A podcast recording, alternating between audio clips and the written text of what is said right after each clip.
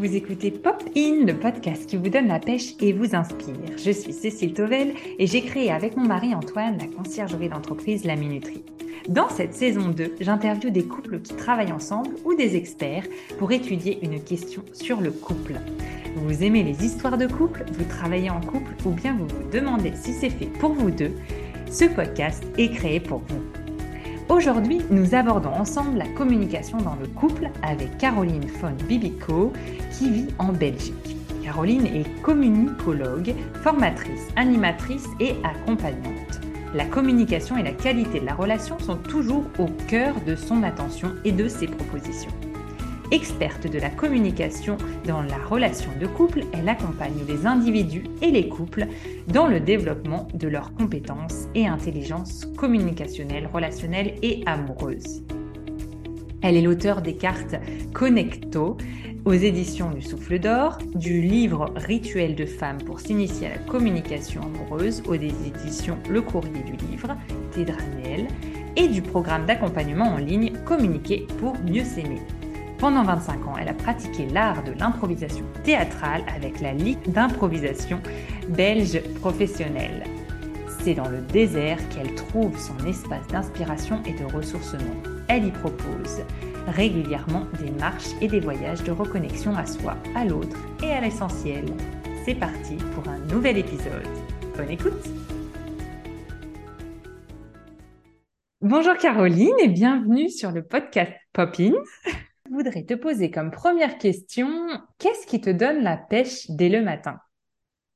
Euh, c'est une belle question déjà parce que je trouve que commencer sa journée en se demandant qu'est-ce qui me donne la pêche, c'est s'assurer d'avoir une journée qui va dans, dans, dans cette direction-là. Et euh, moi, j'aime beaucoup voir la lumière le matin, donc j'ai beaucoup de mal à, à, me lever quand il fait noir. Et quand je vois la lumière et que je vois un morceau de ciel, un morceau d'arbre, euh, je, sens mon énergie qui, monte. Et la deuxième chose qui me met vraiment la pêche le matin, c'est de me réveiller dans les bras de mon homme et de commencer la journée par un temps de, un temps de câlin, un temps de contact, un temps de regard, un sourire. Et, euh, voilà, ça me charge pour la journée. tu es bien raccord avec le thème euh, d'aujourd'hui, puisque justement nous abordons ensemble la communication dans le couple. Selon toi, qu'est-ce qu'une bonne communication dans le couple?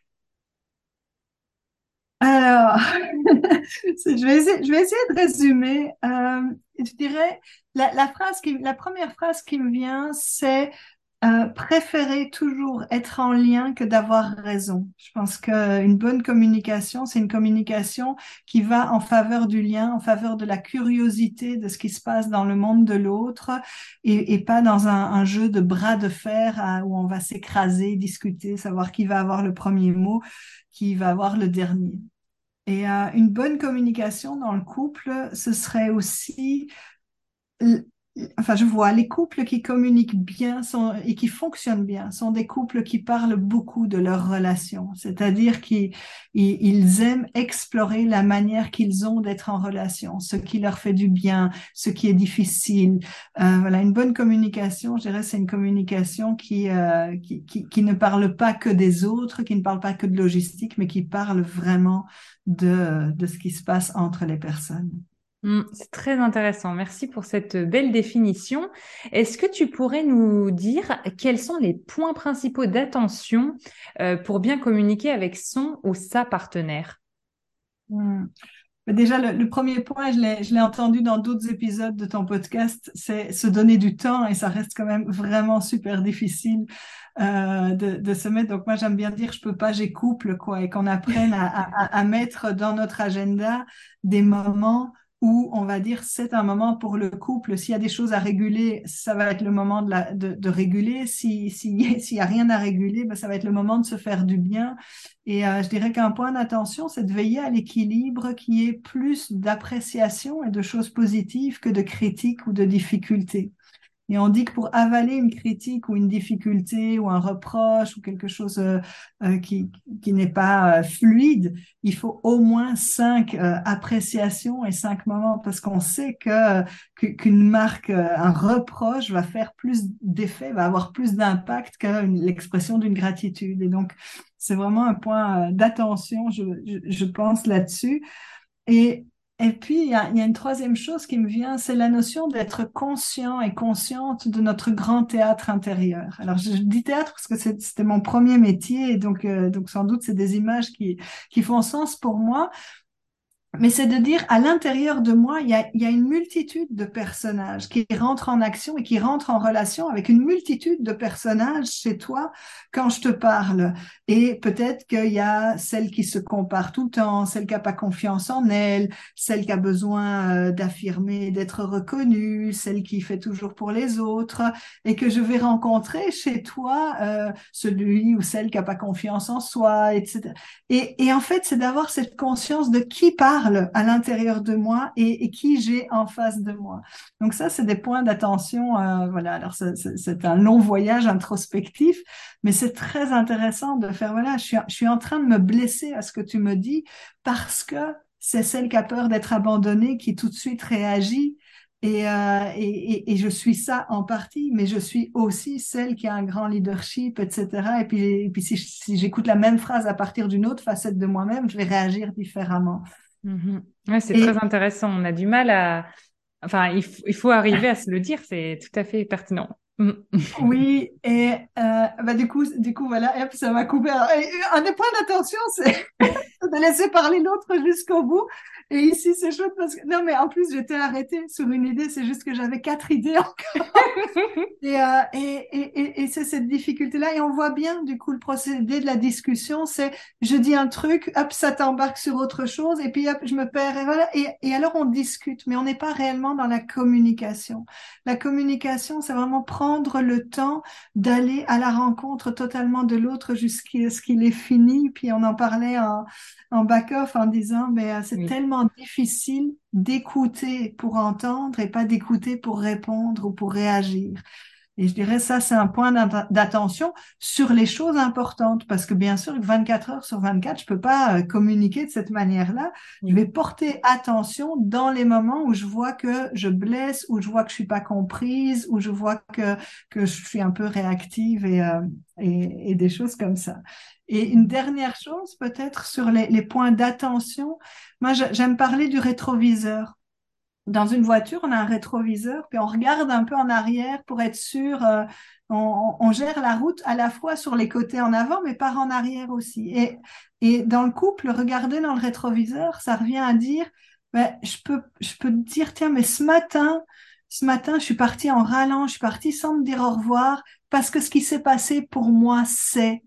Et, et en fait, ce que j'avais besoin, c'est. On fait tout le temps des petites régulations par en arrière de ce qui s'est passé pour aller mieux en avant.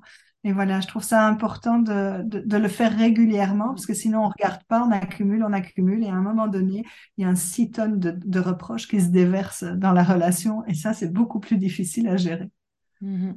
Merci beaucoup pour ces cinq points et du coup je compléterai euh, tu m'as offert euh, très gentiment ton jeu et c'est d'ailleurs ce que tu essayes de faire euh, en sorte qu'on puisse écouter l'autre grâce à ton jeu et de cartes que je recommande à tout le monde parce que c'est un exercice comme on le disait à l'instant très difficile on a toujours envie d'intervenir de rebondir et dans ton jeu la première partie on ne doit pas on doit juste écouter l'autre trois à cinq minutes c'est voilà ça paraît très très long quand on y est et, et en fait bah, on apprend beaucoup, beaucoup de l'autre grâce à ça. Donc, euh, merci, euh, merci encore pour, euh, pour ton cadeau et je te recommande d'offrir. Voilà, tu vois, je t'interromps aussi. Comme ça, comme ça, je suis profondément humaine, mais juste nommer le jeu, ça s'appelle Connecto et, et, ça parle de la relation au quotidien, de tous les thèmes qui ont besoin de se réactualiser parce qu'on croit connaître l'autre, on croit tout savoir. Et en fait, ce que je savais il y a un an, mais c'est peut-être plus vrai aujourd'hui dans ce qui t'occupe, te préoccupe. Et donc, c'est la relation au quotidien et puis la relation dans l'intimité, la sexualité qui fait que c'est un très beau jeu pour parler d'amour dans cette, euh, dans cette dimension-là où souvent on va se deviner, on va vouloir euh, penser à la place de l'autre. on fait l'amour, on parle pas de comment on fait l'amour, mais et, euh, et, et c'est un jeu qui va vraiment inviter à ouvrir des, des champs. Et la grande phrase qui revient souvent, c'est mais tu m'avais jamais dit ça. Alors voilà, c'est comment est-ce qu'on peut se dire les choses qui restent à l'intérieur et, de, les amener vers l'extérieur pour le bien de la relation. Merci d'avoir apporté un complément parce que je n'avais en effet pas dit le nom et je mettrai dans les commentaires du podcast euh, le lien pour euh, ceux qui souhaitent euh, se le procurer. Alors, hum, une autre question, c'est quels sont les enjeux spécifiques que l'on lorsqu'on accumule justement les relations, donc conjugales, parentales, professionnelles. Voilà, qu'est-ce que tu peux nous dire là-dessus? Il y, a, il y, a, un premier enjeu qui est d'essayer de distinguer, de pas tout mélanger, parce que si j'ai à la fois une relation parentale, une relation conjugale, une relation professionnelle avec toi, euh, il y a de fortes chances que euh, entre le biberon et le bain, on parle du comptable et, euh, et du prochain prochain appel d'offres qu'on a. Euh, il est fort probable qu'en allant se coucher, tout d'un coup, on ait une idée euh, comme ça. Et, et, et, je dirais l'enjeu principal, c'est de se donner des temps et des espaces pour œuvrer? Est-ce qu'on est et donc de savoir dans quelle relation on est là, parce que on peut se ne pas être d'accord dans notre relation parentale sur on a une différence sur euh, un point de vue d'éducation. Ça doit pas remettre forcément en cause la relation conjugale. L'homme que je suis aime la femme que tu es, mais en tant que père, je suis pas d'accord avec la manière dont tu agis en tant que mère. Et et pareil sur une relation professionnelle, ben là et, et encore si les postures sont différentes, tu vois, eh ben, là c'est ton manager qui te parle. en tout cas, je prends ma casquette de manager. Et donc je dirais ça, c'est un enjeu, ne pas tout mélanger. Et le, la deuxième chose, ce serait de se donner du temps de respiration euh, en dehors de toutes les relations qu'on partage.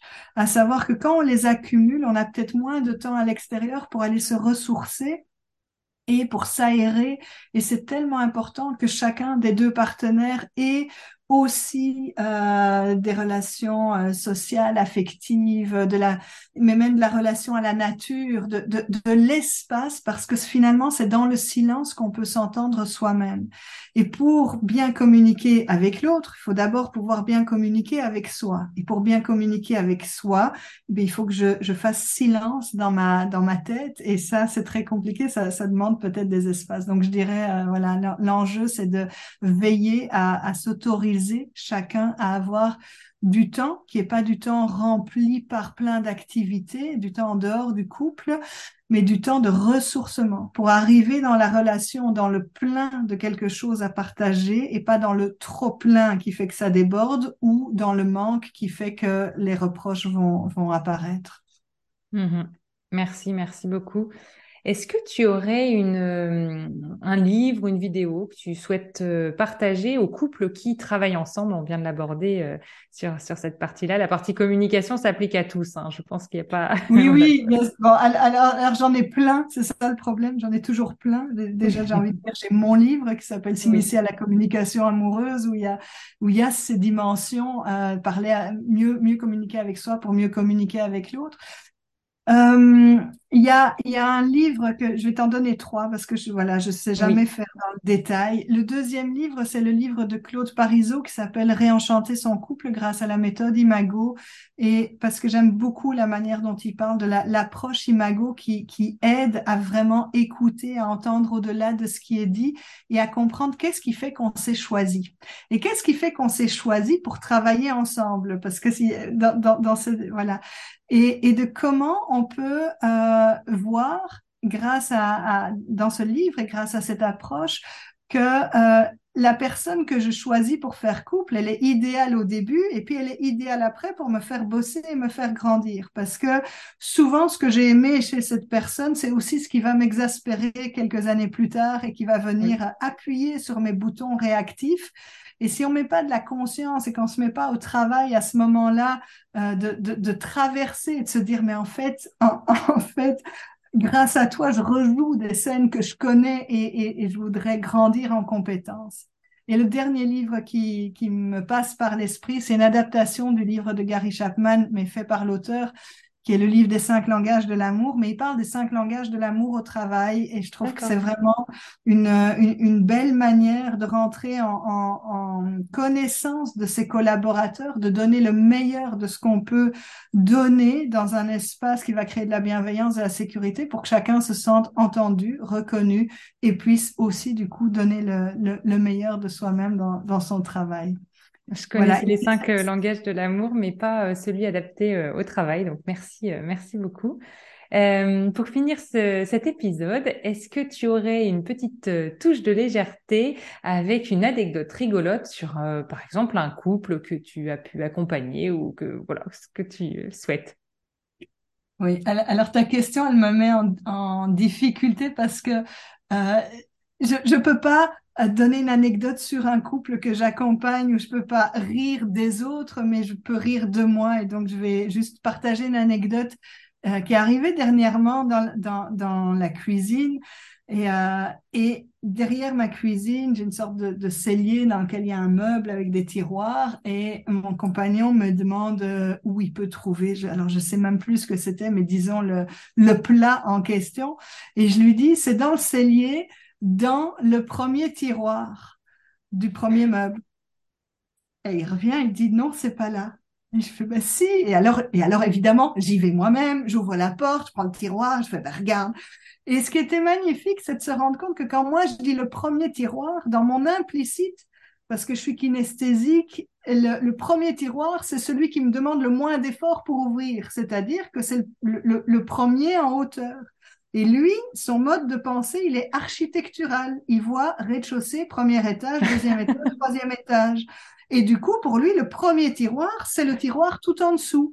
Et, et, et, c'était intéressant de voir à quel point on peut ne pas se comprendre sur un truc qui a l'air tellement évident et du coup sans vouloir, mais tu comprends jamais rien, mais enfin c'est pas compliqué, etc.